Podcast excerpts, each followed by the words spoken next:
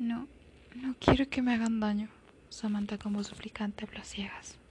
No sabe dónde está, no sabe la hora o el día después que la desmayaron con el sedante.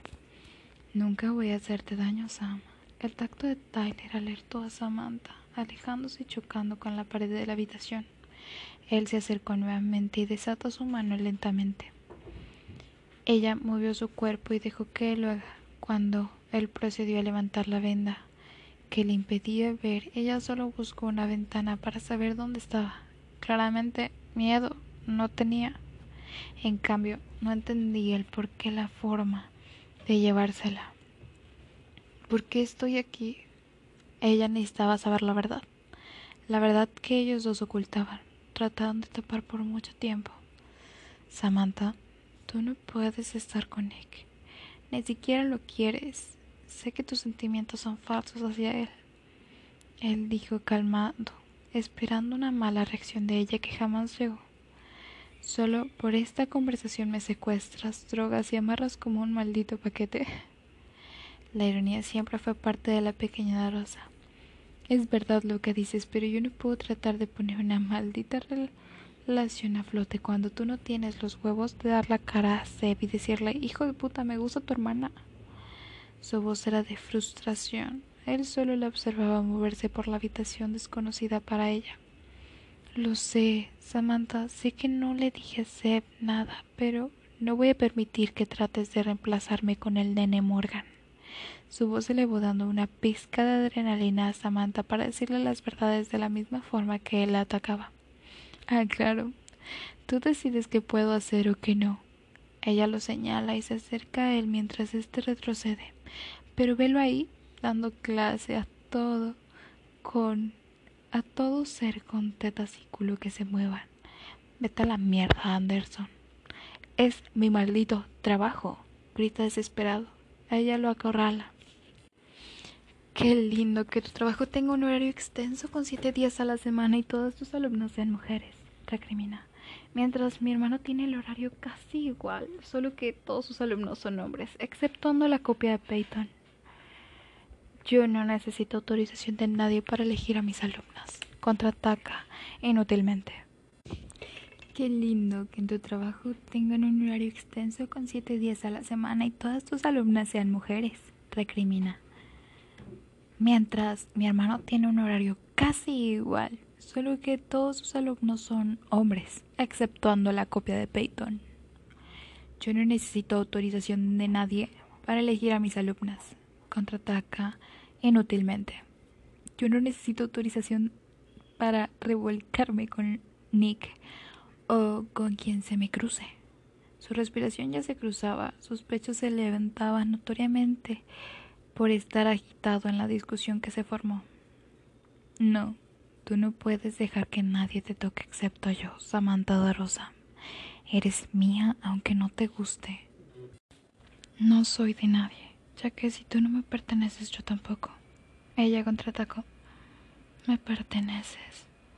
Tú me perteneces a mí, Anderson. Ellos dos despertaron un amor enfermizo, en toda manera. Tenía que poseerse para amarse. Necesitan uno al otro de una manera peligrosa y tóxica que ellos no comprendían, pero eso los conllevaba a atarse para siempre uno a otro como si fueran oxígeno del otro.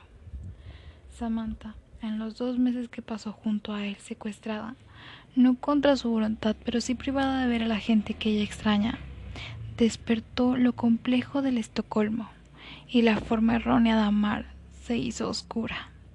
El despertar de estos cada día mostraba lo mal de prohibir un sentimiento por años, como ellos anteriormente lo habían hecho para no dañar o perjudicar la relación de Seth con Tyler. Ocultaron, taparon y mintieron sobre sus sentimientos.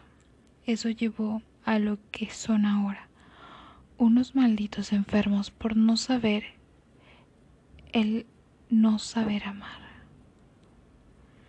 No aman solo con corazón como los demás, aman con pensamientos, posesión y con una enfermiza atracción corporal por el que por el momento no era sexual, pero pronto lo despertarían juntos. Él pertenece a Samantha Rosa, Ella pertenece a Tyler Anderson. Ellos son dueños uno del otro. Cuando eso acabe, el mundo va a ver la oscuridad que provocó el sentimiento de amar a alguien a escondidas. ¿Quién te ayudó? ¿O me vas a decir que tú solo montaste esta estúpida farsa para secuestrarme? Ella encaró la pregunta que tanto anhelaba hacer. Como tú lo dices, la copia de Peyton y la familia Mitchell. Ellos, ella no sabía quiénes eran. La información muy pocas veces llegaba a la pequeña Rosa. ¿Los quiénes? ¿Qué? Navaja o Josiah Mitchell es una de las cinco familias poderosas y con ayuda de ellos pude moverte de país sin que nadie se dé cuenta. Suiza había abierto los brazos a, este, a estos huéspedes tan disfuncionales desde ya hacía dos meses. ¿Gratis? ¿Le pediste a favor a quien me secuestró? Apuntaron con un arma o le sacó el maldito poder a Seb y a ti la lógica era buena, pero para alguien tan enfermo como Tyler no tenía intención ninguna a su forma de actuar. Él no se negó, solo va a pedirle a Peyton un favor para saldar su deuda. Eso le hizo creer que con sus juegos mentales Josiah Tyler, mientras en el otro lado del mundo Bianca y Peyton estaban dando de baja a personas que traicionaron a la familia Mitchell. La copia de Peyton. ¿Qué tiene que ver? Ella cuestionaba lo que hasta el momento no le cuadraba.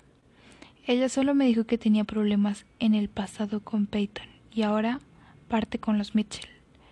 Él solo relataba lo que Rebecca Jones había dicho, exceptuando que todo era mentira.